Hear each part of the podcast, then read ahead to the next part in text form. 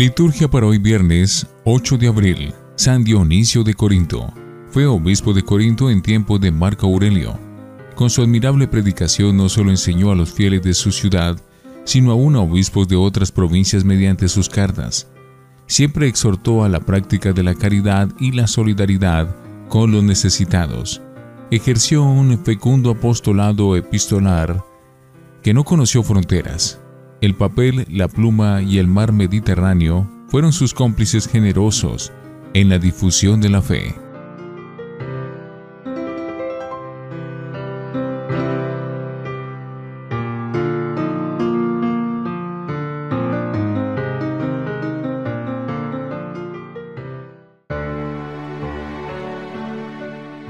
Antífona. Ten piedad de mí, Señor, que estoy sufriendo. Líbrame y sálvame de las manos de mis enemigos y de los que me persiguen, ya que te he invocado, que no quede yo confundido. Oremos. Perdona, Señor, las culpas de tu pueblo, y, por tu misericordia, libéranos de la esclavitud de los pecados cometidos a causa de nuestra fragilidad. Por nuestro Señor Jesucristo, tu Hijo Primera lectura de la profecía de Daniel, capítulo 20, versículos 10 al 13. En aquel tiempo dijo Jeremías, yo oía el cuchicheo de la gente que decía, denunciemos a Jeremías, denunciemos al profeta del terror. Todos los que eran mis amigos espiaban mis pasos, esperaban que tropezara y me cayera, diciendo, si se tropieza y se cae, lo venceremos y podremos vengarnos de él. Pero el Señor, guerrero poderoso, está a mi lado, por eso mis perseguidores caerán por tierra y no podrán conmigo, quedarán avergonzados de su fracaso, y su ignominia será eterna e inolvidable. Señor de los ejércitos, que pones a prueba al justo y conoces lo más profundo de los corazones, haz que yo vea tu venganza contra ellos porque a ti he encomendado mi causa. Canten y alaben al Señor, porque Él ha salvado la vida de su pobre de la mano de los malvados. Palabra de Dios, te alabamos Señor. Salmo 17 Sálvame, Señor, en el peligro. Yo te amo, Señor, tú eres mi fuerza, el Dios que me protege y me libera. Sálvame, Señor, en el peligro Tú eres mi refugio, mi salvación, mi escudo, mi castillo. Cuando invoqué al Señor de mi esperanza, al punto me libró de mi enemigo. Sálvame, Señor, en el peligro. Olas mortales me marcaban, torrentes destructores me envolvían, me alcanzaban las redes del abismo y me ataban los lazos de la muerte. Sálvame, Señor, en el peligro. En el peligro invoqué al Señor, y mi angustia le grité a mi Dios desde su templo. Él escuchó mi voz y mi grito llegó a sus oídos. Sálvame, Señor, en el peligro. Honor y gloria a ti, Señor Jesús. Tus palabras, Señor, son espíritu y vida. Tú tienes palabras de vida eterna. Honor y gloria a ti, Señor Jesús. Del Santo Evangelio según San Juan capítulo 10, versículos 31 al 42. En aquel tiempo, cuando Jesús terminó de hablar, los judíos cogieron piedras para apedrearlo. Jesús les dijo, He realizado ante ustedes muchas obras buenas de parte del Padre. ¿Por cuál de ellas me quieren apedrear? Le contestaron los judíos, No te queremos apedrear por ninguna obra buena, sino por blasfemo, porque tú, no siendo más que un hombre, pretende ser Dios. Jesús les replicó, ¿no está escrito en su ley? Yo les he dicho, ¿ustedes son dioses? Ahora bien, si ahí se llama dioses a quienes fue dirigida la palabra de Dios, y la escritura no puede equivocarse, ¿cómo es que a mí, a quien el Padre consagró y envió al mundo, me llaman blasfemo porque he dicho soy hijo de Dios? Si no hago las obras de mi Padre, no me crean.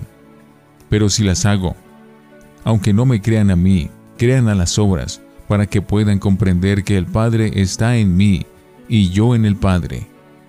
trataron entonces de apoderarse de él, pero se les escapó de las manos. Luego regresó Jesús al otro lado del Jordán, al lugar donde Juan había bautizado en un principio, y se quedó allí. Muchos acudieron a él y decían, Juan no hizo ninguna señal prodigiosa, pero todo lo que Juan decía de éste era verdad, y muchos allí creyeron en él. Palabra del Señor. Gloria a ti, Señor Jesús. Oremos.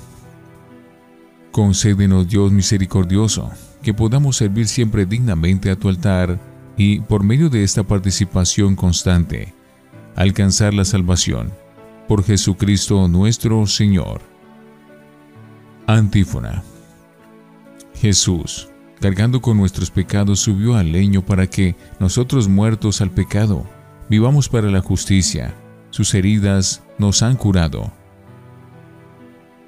Oración después de la comunión. Que la protección del sacrificio recibido jamás nos abandone, Señor, y aleje siempre de nosotros todo mal. Por Jesucristo nuestro Señor. Concede Dios Todopoderoso a tus fieles que buscan la protección de tu gracia, verse libres de todos los males y servirte con firme corazón. Por Jesucristo nuestro Señor. Lección Divina. Oremos. Señor, ayúdanos a limpiar el corazón para conocerte en todo lo que realizamos, que podamos ver tu mano y amor en todo lo que nos rodea Haz que nuestro corazón sea más semejante al tuyo y sobre todo en la virtud de la humildad. Amén. Lectura. El destino de los profetas. El pasaje de la primera lectura, tomado del libro del profeta Jeremías, pertenece a la sección de su libro conocida como Las Confesiones. Allí se nos describe una desgarradora crisis personal como resultado de la malquerencia persecutoria de los jefes religiosos y del desprecio del pueblo. Así reaccionaron a su denuncia de la violencia y a su predicción de la destrucción del templo de Jerusalén. Por su enorme humanidad, la figura de Jeremías nos parece próxima a nosotros y a nuestra situación, a pesar de su lejanía de siglos. Año 627 a.C. Le hubiera sido más fácil estar en la línea de los profetas oficiales, que pronunciaban oráculos halagadores al rey, a los poderosos, a los sacerdotes del templo y al pueblo mismo. Pero eso hubiera sido traicionar su misión. En la lectura de hoy nos habla de un plan de sus enemigos para eliminarlo. La paga del profeta será la incomprensión, la discriminación social, el ridículo público, la cárcel e incluso la muerte.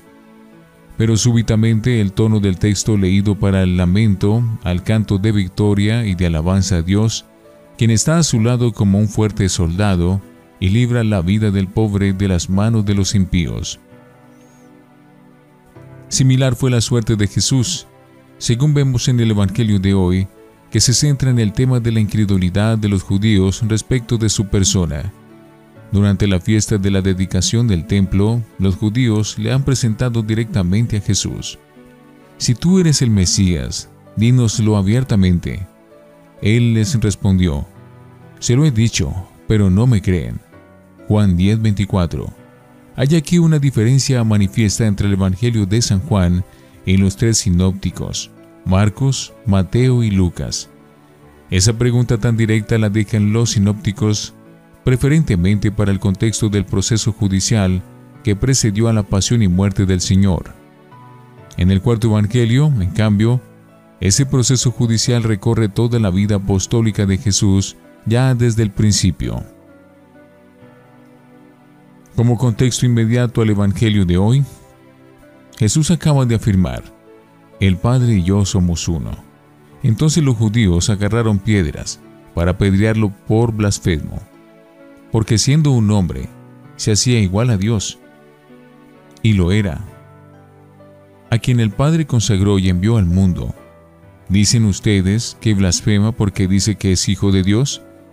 Si no hago las obras de mi Padre, no me crean, pero si las hago, aunque no me crean a mí, crean en las obras, para que comprendan y sepan que el Padre está en mí y yo en el Padre. Como ellos intentaron de nuevo detener a Jesús, Él se marchó al otro lado del Jordán, al lugar donde antes había bautizado Juan. No obstante, el texto evangélico acaba diciendo que muchos creyeron en Él allí.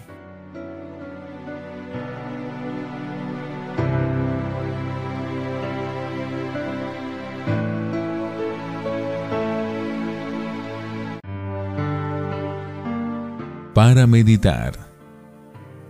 El porqué de un rechazo. ¿Por qué fue rechazado Jesús por el pueblo judío en su conjunto? Si era la persona más amable y encantadora que imaginarse puede. Es la pregunta que hoy hace Jesús a los judíos. He hecho muchas obras buenas por encargo de mi Padre. ¿Por cuál de ellas me apedrean? Es la pregunta que debió hacerse también el autor del cuarto Evangelio quien ya desde el principio adelanta la incompatibilidad entre luz y tinieblas, entre fe e incredulidad. La luz vino al mundo, y los hombres amaron más la tiniebla que la luz porque sus obras eran malas. Pues todo el que obra perversamente detesta la luz, y no se acerca a ella, para no verse acusado por sus obras. En cambio, el que realiza la verdad se acerca a la luz, para que se vea que sus obras están hechas según Dios. Juan 3:19 ¿Por qué es rechazado Jesús? ¿Por qué lo fue el profeta Jeremías? ¿Por qué es excluido el cristiano que quiere vivir según el Evangelio? Misterio difícil de explicar. Múltiples razones podrían darse. Comencemos por destacar una que resume otras muchas porque se rechaza la verdad que suele resultar molesta, como juicio implacable que es de nuestros fallos y errores.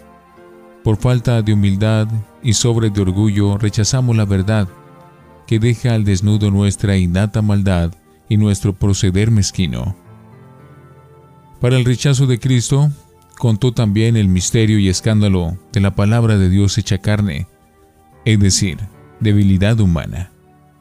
La humanidad de Cristo, en todo igual a la nuestra, menos en el pecado, era y es el gran obstáculo para ver su divinidad y la gloria del unigénito del Padre.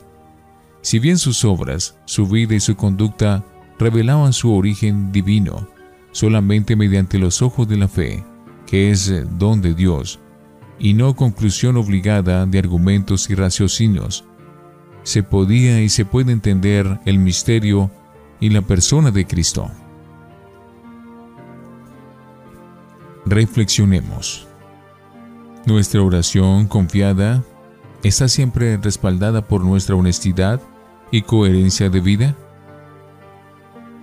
Oremos. No permita, Señor, que el orgullo oscurezca nuestra mente y cierre nuestro corazón a la verdad que de ti procede. Haz que podamos cantar tu amor ahora y por siempre. Amén.